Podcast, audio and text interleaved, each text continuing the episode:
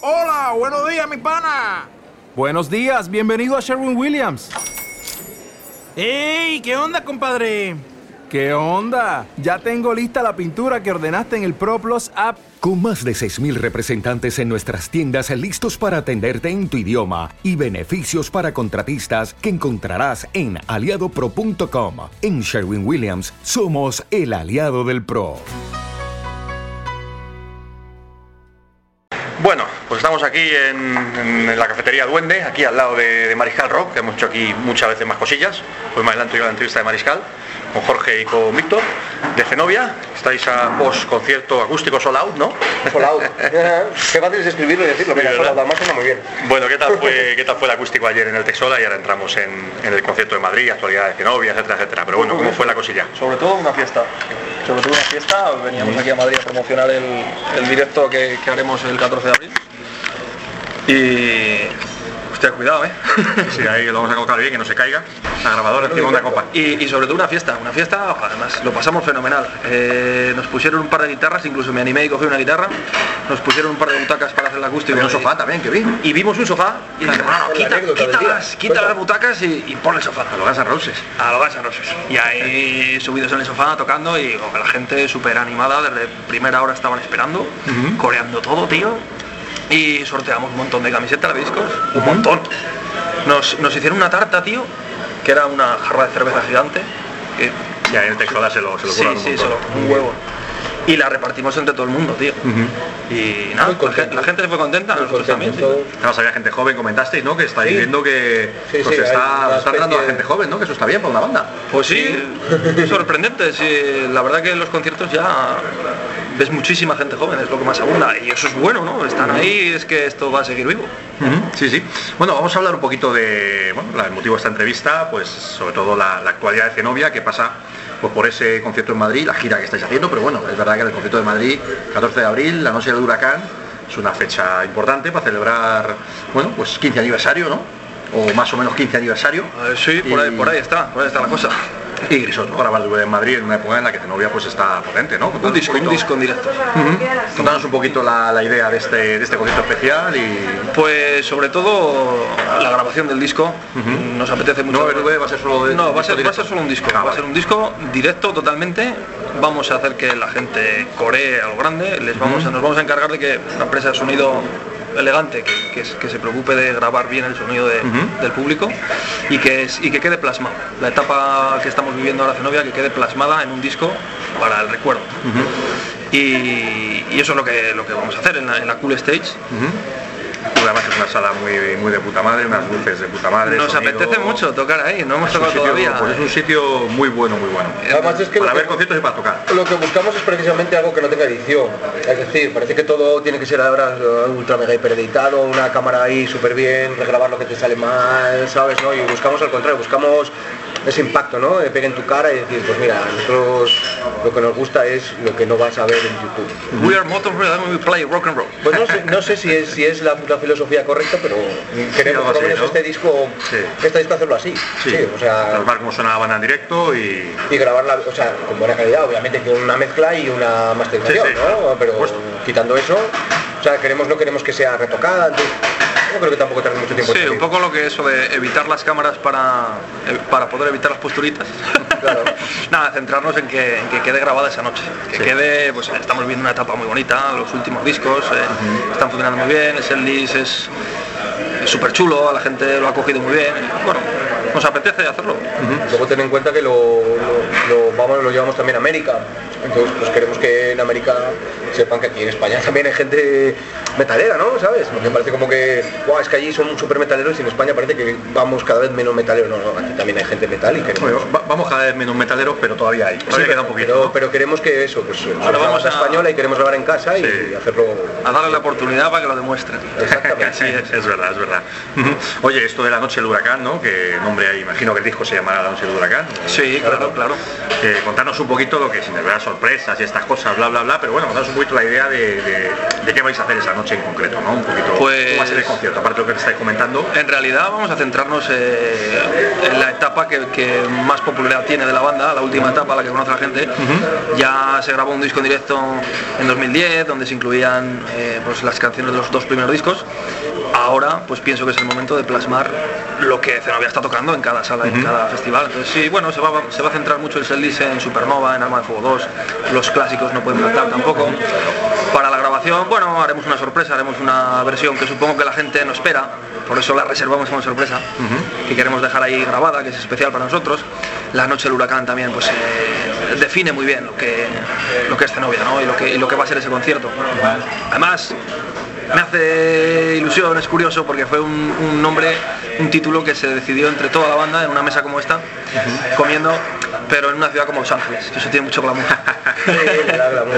Entonces decíamos, joder, antes de volver a España, la última gira decimos, pues joder, podríamos grabar un disco en directo en Madrid, cómo le llamamos, cómo hacemos, y fue una idea que salió de allí y ya, ya volvíamos ya con las ganas de prepararlo y de, con mucho mimo, ¿no? Sí, uno decía, una noche no sé qué, el otro, el día de fulano, el otro más, el vivo en no sé qué y tal.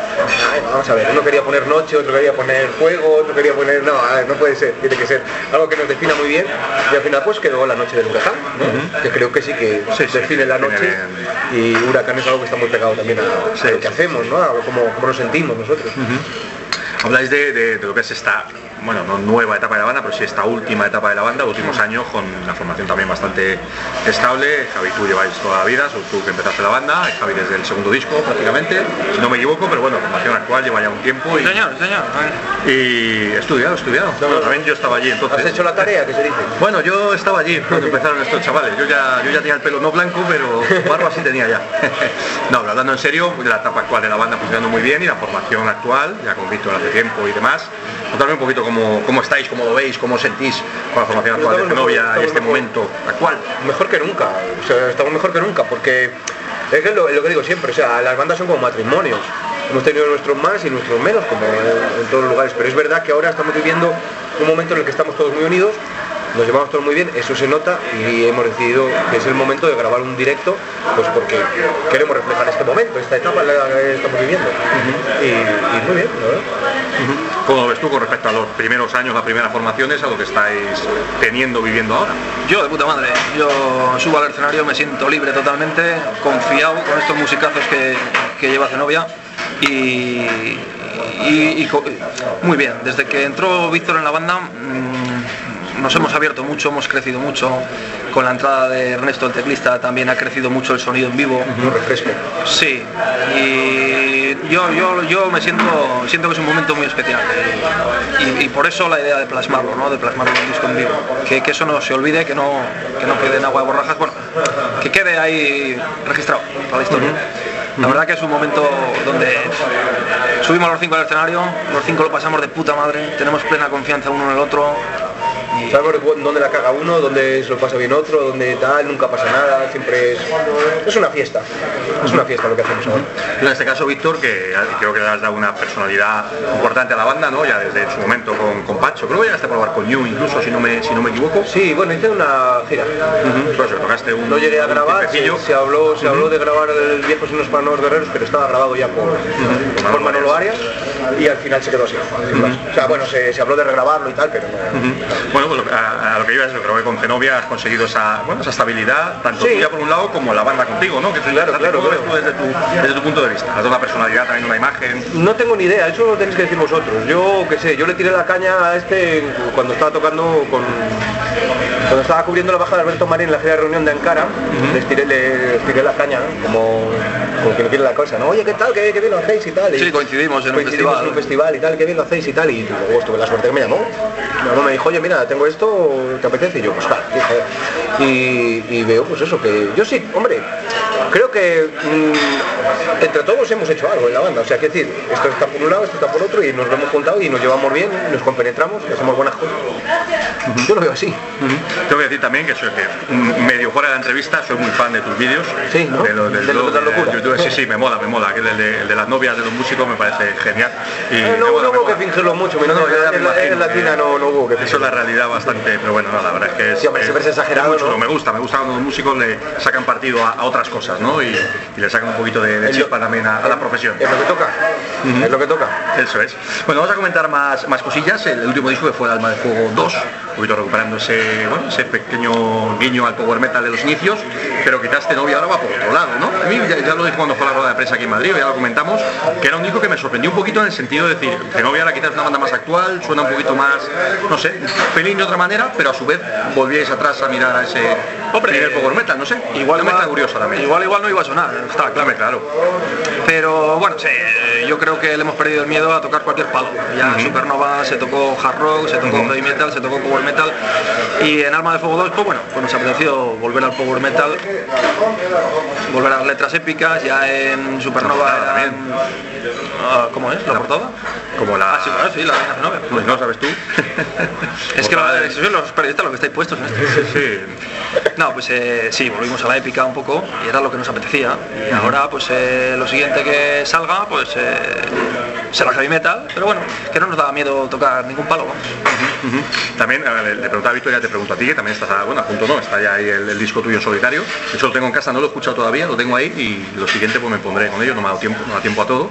Cuéntame un poquito, cuéntanos un poquito muy en general cómo es este, este disco tuyo y Pues una, ¿por qué? bueno, un, capricho que llevo arrastrando años, una- un proyecto que me apetecía emprender con Dan, que es el productor de toda la vida de, de Zenobia, ahora es guitarrista de Tierra Santa también, y bueno, con, un- con una influencia un poquito buscando el sonido de Bon Jovi, en ese estilo, la verdad que al final el disco acabó sonando mm, positivamente a nada. O sea, en realidad suena a nosotros y eso está muy bien, ¿no? O sea, Lo hemos estrenado este fin de semana y la gente pues no te dice eh, ni suena a esto ni suena a otro. Es cojonudo que te digan que suena a ti.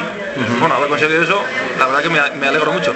Estamos contentos con el disco, nada tiene que ver con el sonido de Zenobia, es otro capricho, es otra historia y, y bueno, eso es lo que te puedo decir del disco. Sacarlo también. Está de puta madre, me gusta mucho, no, no- no sé si... Qué redondo y una caja. Y de, y de plástico, deben de ser. Sí. Y está muy bonito, yo a la gente le animo que lo, que lo escuche. Pero bueno, eso es una cosa y Zenobia es otra. Si no, yo ya te digo, me, me llegó esta semana, lo tenía pendiente de escuchar y quería haberlo escuchado en la entrevista, pero no ha podido ser, así que para la próxima vez Tengo ganas el de, y- de tocarlo en directo, ¿eh? tengo ganas. Todavía, bueno, todavía no hay planes, pero tengo algo, algo habrá, ya lo harás en su Sí, momento, ¿no? sí, sí, Un ya poquito el, el- el ejemplo de Tete Novoa se me ocurre en este caso de, bueno, de vez en cuando hace sus proyectos un buen- solitario, el es disco un- de hecho es, es un buen más, ejemplo, es un buen más ejemplo. jarroquero que lo que hace con Saratoga, obviamente. A mí me, me gusta mucho la carrera de Tete en solitario. Me, me gustó mucho ese disco. Este mío han llegado a, a compararlo, no sé, a esperar un poco ese rollo, ¿no? Y bueno, positivamente pues lo han recibido como que tampoco es igual que él, ¿no? Entonces, pues para mí, pues mejor. Y, pero bueno, sí, me gustan también esos estilos, yo no tengo miedo a nada, yo pff, me apetece hacer el disco y lo he hecho. Y Sí, ahí además- está para quien lo quiera escuchar. Esto, esto es curioso, ¿no? Un poquito ya, ya hablando casi de, de- de- de charla de bar, ¿no? No tanto fuera de Zenobia, pero sí en general, que es que, lo que cuando llevamos cumpliendo años todos los que nos hemos metido en este mundillo de hace 20 años, 15, 10, lo que sea, curioso que a lo mejor empezamos escuchando o haciendo, en vuestro caso, una cierta música y luego vas aprendiendo, vas escuchando, vas perdiendo el miedo a, a probar otras cosas, a escuchar otros estilos, aprendes y, y- y- y no te da ningún miedo encasillarte, al revés, ¿no? Yo ahora, yo ahora, por ejemplo, estoy escuchando mucho punk, no he escuchado en mi vida, y ahora estoy escuchando mucho punk, incluso música cañera, que yo tampoco había escuchado música cañera. Y, joder, y descubres un montón de cosas que, Hombre, yo que creo, no, que yo nunca creo que que, no hayas escuchado. yo creo que es, enriquece, ¿no? es bueno Sí. abrir, abrir la mente, el público que viene a vernos a nosotros, bueno, es, es gente joven y, y les gusta el metal, pero es posible que les gusten otras cosas. Y a veces los, los heavies que, que siempre llevamos la bandera de, de la libertad, de, a veces... Somos muy cerrados para eso, sí, muy cerriles. a veces tenemos prejuicios de, de otras cosas, ¿no? Y yo creo que hay que tener la mente abierta. Yo ya lo superé, supongo, en su Lo día. contaba, lo contaba aquí hablando de bar, lo contaba hace un rato. Digo, yo en el colegio siempre había sido, porque he sido heavy desde que era pequeñito, ¿no? Desde que era un niño en el colegio, con camiseta de mail, tenía problemas en casa, no me dejaban usar las camisetas, lo típico, ¿no? Y, y yo recuerdo que siempre fui un, un poco inadaptado, ¿no? Me refiero con la, con la gente del estilo de música y tal, no que tuviera otros problemas, ¿no? Sino que era inadaptado en ese aspecto. Y, y- y que me di cuenta que con el tiempo o sea, cuando crecí, seguí siendo así, me di cuenta que en realidad estoy mucho más inadaptado con muchos heavies, que, es, que es paradójico, pero con muchos heavies que con otra gente que es completamente Yo lo entiendo porque a mí me pasa eso muchas veces también. normal y tú dices, bueno, vamos a ver, ¿por qué? Porque no eres tan true como deberías, digo, yo qué sé. No lo sé, solo dices tú, yo digo que sé. Entonces es curioso.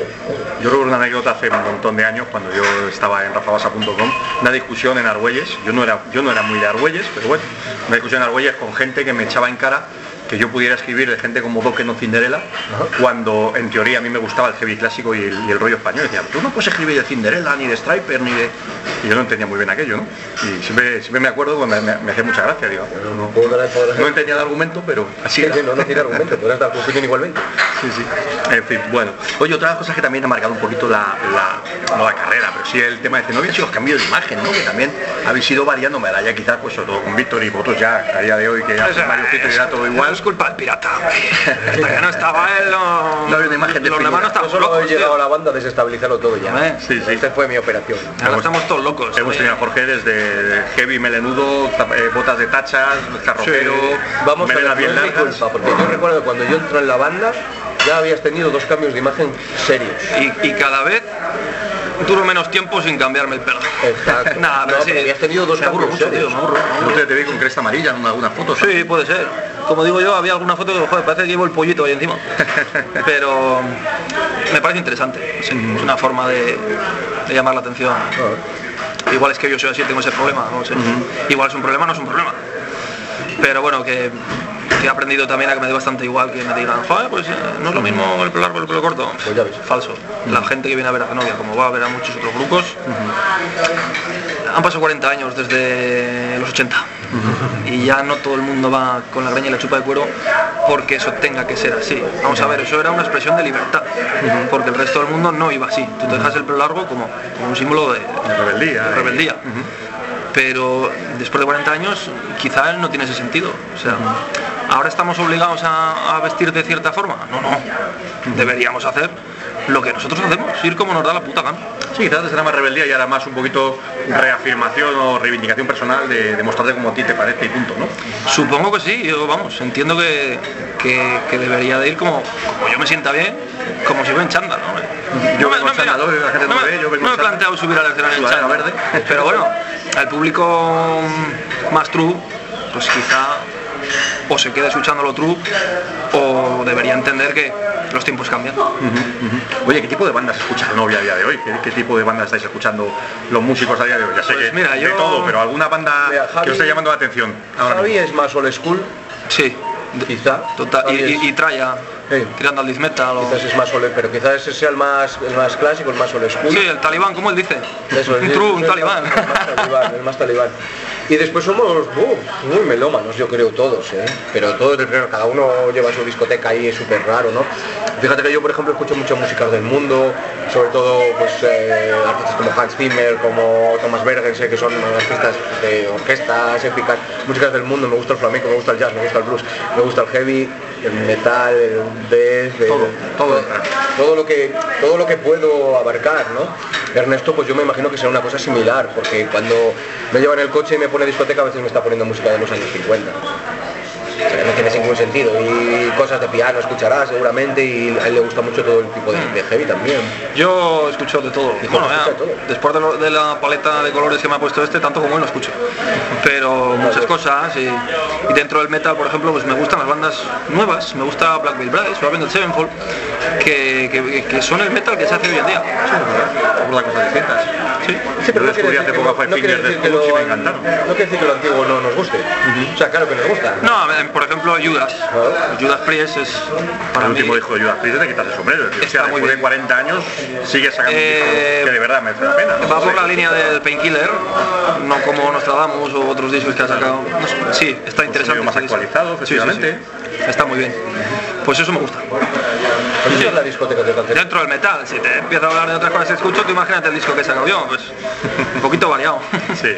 Oye, ahora de, eh, una vez ya pasado el concepto de Madrid y demás, ¿cuál es el siguiente paso que tenéis en la cabeza para Zenobia? No sé si ya siguiente disco, tenéis alguna otra cosa en la cabeza después de, Pues del mira, directo, vaya. eh, la noche del huracán, además de, de ser de la grabación del disco en Madrid, eh, tiene tres, cuatro conciertos más en, en- en lo que es la gira, la gira La Noche del Huracán, que estamos el 21 de abril en Valencia y en Valencia pues vamos a intentar hacer una fiesta eh, como fiesta fin de gira Alma de Fuego 2 y, y allí habrá invitados, cosa que, que no queríamos incluir en el disco en vivo porque bueno, queremos que el disco en vivo sea un disco de Zenobia, pero sí que a la semana siguiente en Valencia queremos montar una fiesta elegante con amigos de otras bandas, tres, cuatro invitados cantando y que va a ser muy especial. Luego tenemos Tenerife, que lo haremos por primera vez, estaremos en Vitoria, vamos a Camroca, Málaga y en cuanto a lo que decías, a nuevo material, hay nuevo material preparado, eh, avanzado,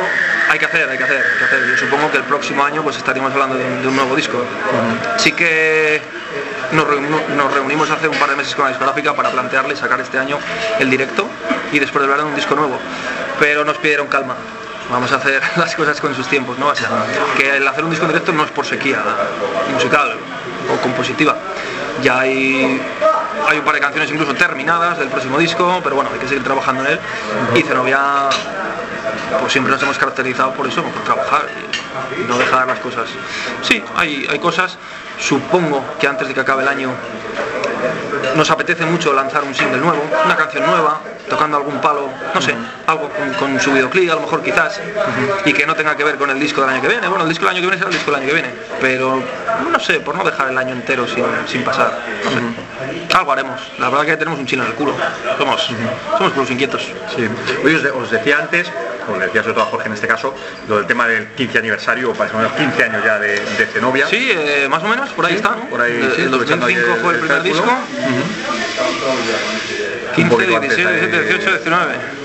Sí, bueno, casi, sí, por ahí. Casi 15 años de historia de Zenobia. Lo que me quería preguntar un poquito así muy en genérico, ¿cómo, cómo se ve estos casi 15 de Zenobia mirando un poquito atrás, ¿no? Desde, desde el principio hasta el, hasta el momento que estáis ahora. Pues ha cambiado mucho la cosa. Claro, hombre. ya desde el segundo disco empezamos a apuntar, ya joder, se nos empezó a conocer en el, en el territorio nacional. Y ahora ya hemos ido tres veces a América y es, de otra manera todo, tío. O sea, no sé, las canciones, la forma de componer, el, tipo de canción, el, tipo de show. Supongo que ha habido un crecimiento importante y la gente lo habrá entendido así, porque también se ha notado en, en crecimiento de público, ¿no? ¿Cómo lo veis vosotros? Siempre me, gusta preguntar a las bandas, ¿no? a las bandas que ya lleváis un tiempecillo y demás. eh, bueno, bueno, un poquito la situación actual, de cómo están las cosas para las bandas, me explico, pues los, grandes clásicos están en las últimas, pero no terminan de retirarse y de hecho algunas bandas están funcionando, no voy a decir mejor que nunca, pero con un presente muy muy bueno, ¿no? Judas Priest, los propios Aerosmith, lo vimos el verano pasado en Barcelona, increíble, Saxon Acep sacando discazo tras discazo, no sé, no termina de retirarse las, viejas bandas y, muchas de ellas funcionando bien. Y las bandas intermedias estáis un poquito ahí esperando el relevo, pero no termina de producirse, no lo sé, ¿cómo lo veis desde dentro? Es que no se va a producir nunca. Eso voy, ¿cómo, cómo lo veis vosotros? Es que nunca va a haber un relevo sobre esas bandas. Nadie puede ser Aerosmith, nadie puede ser Judas Priest, y nadie puede ser Manowar y nadie puede ser AC/DC. Es imposible. Esas bandas son las que son. Nunca va a haber un relevo. Nunca nadie va a entrar ahí. Simplemente nosotros estamos forjando nuestra nuestra propia gente, que va a ser diferente, seguramente. Y luego, si de ahí, cuando ellos se retiran o no, otros vienen a- porque dicen, hostia, hay otros, pues bien, pero es que nosotros nunca vamos a encajar en ese público. Sí, yo pienso que son bandas que salieron en una época cuando, cuando el heavy metal nació o el rock explosionó así.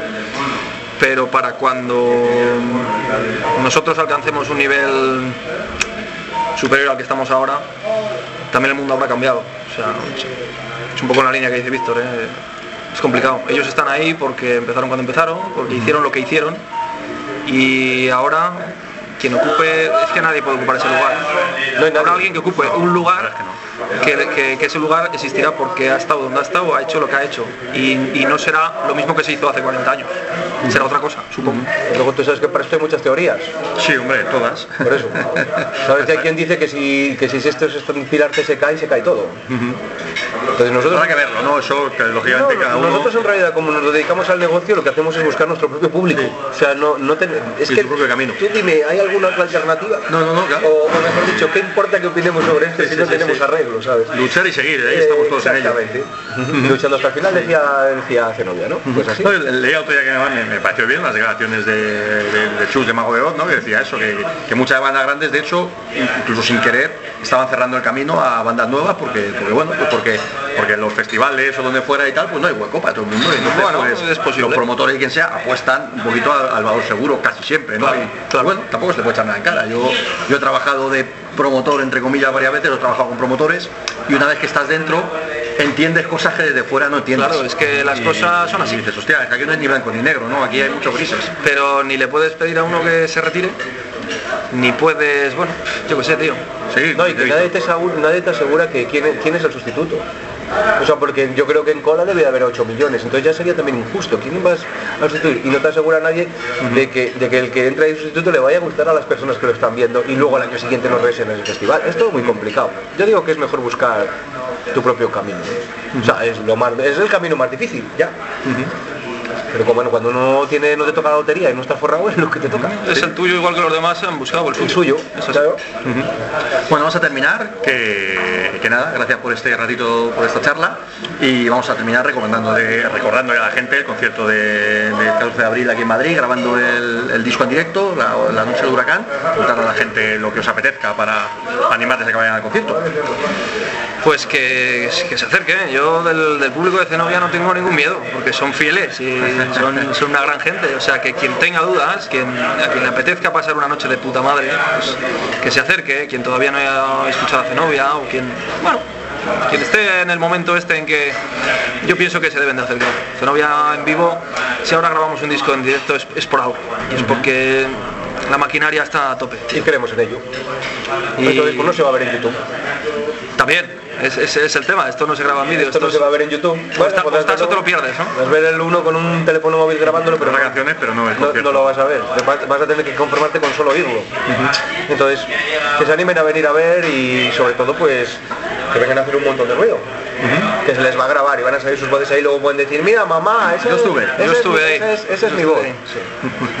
Bueno, pues nada, lo dicho, muchas gracias, mucha suerte y, y seguimos aquí por muchos años. Bueno, me, me estaba acordando, por cierto, muy rápido, eh, hablamos de Judas Priest, de Aerosmith, de no sé qué, es curioso que cuando ellos tenían 30 años, los que fueran, años arriba, años abajo, ya estaban ahí en lo más alto y triunfando a tope.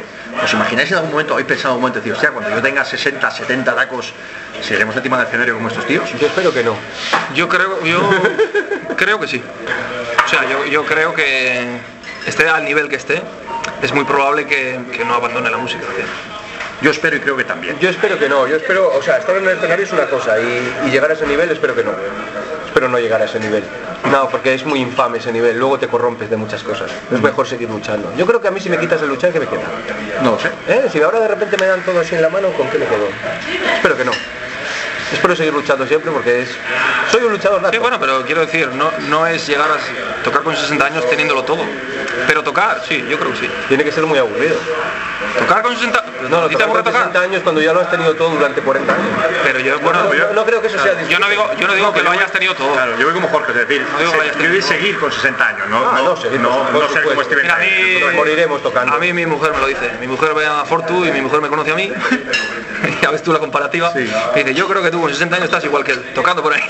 Pues seguramente. Pues seguramente, sí. sí. seguramente sí. Y yo entrevistándoos también. Ojalá, ojalá. oye, Seguramente. Ojalá